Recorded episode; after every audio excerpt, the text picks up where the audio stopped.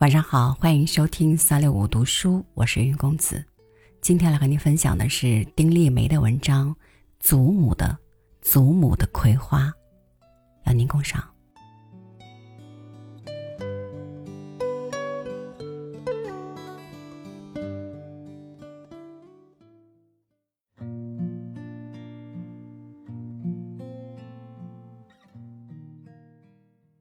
我总是要想到葵花，一排一排种在小院门口，是祖母种的。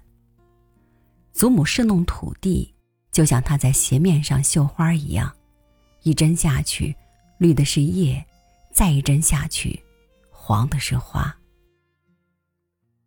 记忆里的黄花总也开不败。丝瓜、黄瓜是搭在架子上长的。扁扁的绿叶在风中婆娑，那些小黄花就开在叶间，很妖娆的笑着。南瓜多数是趴在地上长的，长长的蔓会牵引得很远很远，像对遥远的他怀了无限向往，蓄着劲儿要追寻了去。遥远的地方有什么？一定是爱情。我相信南瓜是一个痴情女子。在一路的追寻中，绽开大朵大朵黄的花，黄的很浓艳，是化不开的情。还有一种植物被祖母称作屋子的，它像爬山虎似的，顺着墙角往上爬，枝枝蔓蔓的都是绿的，一直把整个房子包裹住了才作罢。忽一日，哗啦啦，花都开了。远远看去，房子插了满头黄花呀，美得让人心疼。最突出的还是葵花，它们挺立着，情绪饱满，斗志昂扬，迎着太阳的方向，把头颅昂起，再昂起。小时我曾奇怪于它怎么总迎着太阳转呢？伸了小手，拼命拉扯那大盘的花，不让它看太阳。但我手一松，它弹跳一下，头颅又昂上去，永不可折弯的样子。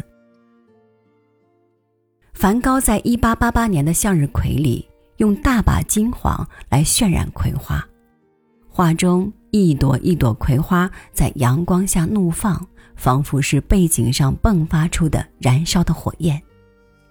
梵高说那是爱的最强光，在颇多诗意。颇多彷徨的日子里，那大朵的葵花给他幽暗沉郁的心注入最后的温暖。我的祖母不知道梵高，不懂得爱的最强光，但他喜欢种葵花，在那些缺衣少吃的岁月里，院门前那一排排葵花，在我们的心头投下最明艳的色彩。葵花开了，就快有香香的瓜子嗑了。这是一种很香的等待，这样的等待很幸福。葵花结子亦有另一种风韵，沉甸甸的，望得见日月风光在里头喧闹。这个时候，他的头颅开始低垂，有些含羞，有些深沉，但腰杆仍是挺直的。